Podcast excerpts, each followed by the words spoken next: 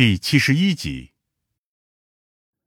田龙真似乎看得很开。随你们的便吧，反正我待在这里也是一样。不过，你最好能够尽快抓到那个凶手，也好让我的回忆没有白费。我大步离开了医院，朝着唯一的目标进发。从案件开始到现在，我头一次见到了破案的曙光。什么？田龙真翻供了？我回到省局做了汇报之后，疯子似乎对此事很不可思议，随后还有些生气。那混蛋果然对我们撒了谎，他为什么不一开始就说出实情呢？我从夏灵薇那里接过他做的笔记，递给了疯子。因为这是个几乎不可信的故事，你看了就明白了。他将信将疑的翻开，果然很快便露出了失望的表情。就像是蹩脚的三流恐怖小说一样，这种东西你也信？不是相不相信的问题，就算田龙真果真和这场案件有深入的关联，他也没有理由编出这种蹩脚的故事来为自己开脱。事实上，根据我们在那个鱼仙仓库当中的调查显示，他说的很有可能是真的。疯子搬了张凳子过来坐下，详细说明，这可不是小事。让我从头开始说起。我直接走到白板前面，把上面的东西全部擦干净，拿着马克笔重新绘制出至今为止的线索关联图。一切都要回到那场画展。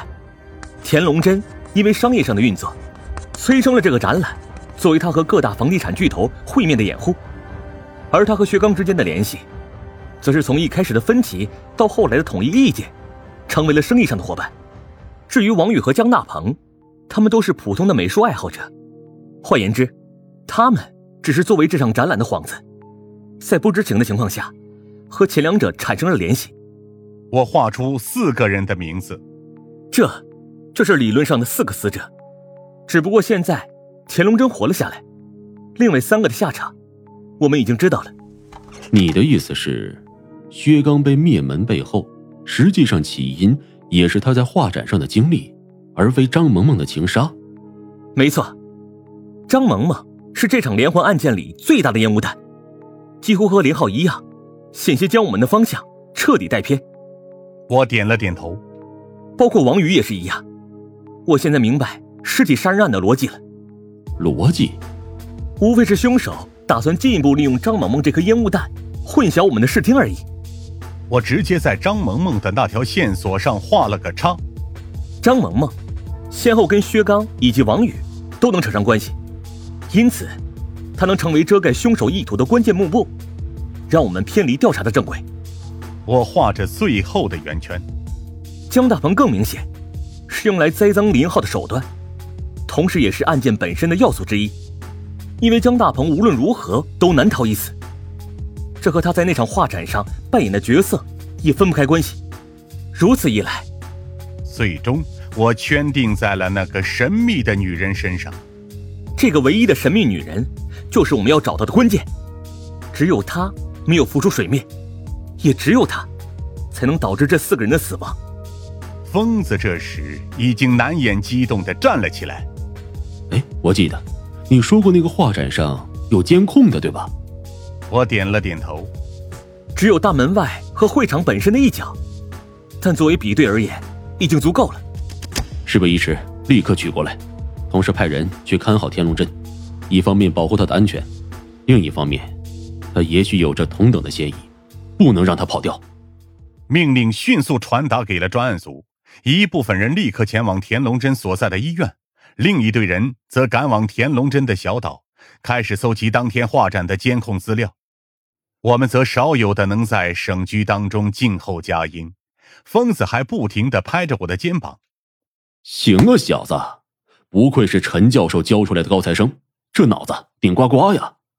我则苦笑着摇了摇头：“哈，如果不是被老师点拨了一番，我恐怕到现在为止都还在原地转圈呢，不值一提。”确实。这个案件从最开始到现在，已经过去了将近一个多星期，而在这紧锣密布的七天时间里，我们几乎毫无收获。直到现在，才终于有了一丝眉目。哎，说起来，我现在可能明白了，为什么会有人要杀你。疯子这时突然看向了我。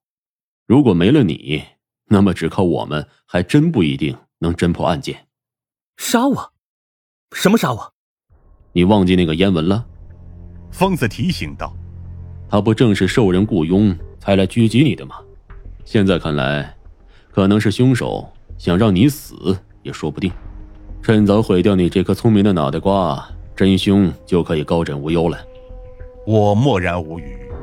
事实上，我从没想过会有这种可能性，自己突然之间成了众矢之的，好像自己才是那个台风眼一样。但我仍旧不相信是那个凶手想让我死，毕竟如果真有这种事情，那么我早就遭遇不测了。那个真正要杀我的人，一定是渐渐的才注意到了我对这场案件本身的威胁，在暗中观察局势，注视着我，才能确信这点。不过我再怎么胡思乱想也无济于事。很快，田龙真那边已经被控制完毕，而录像带。也被统一送了过来。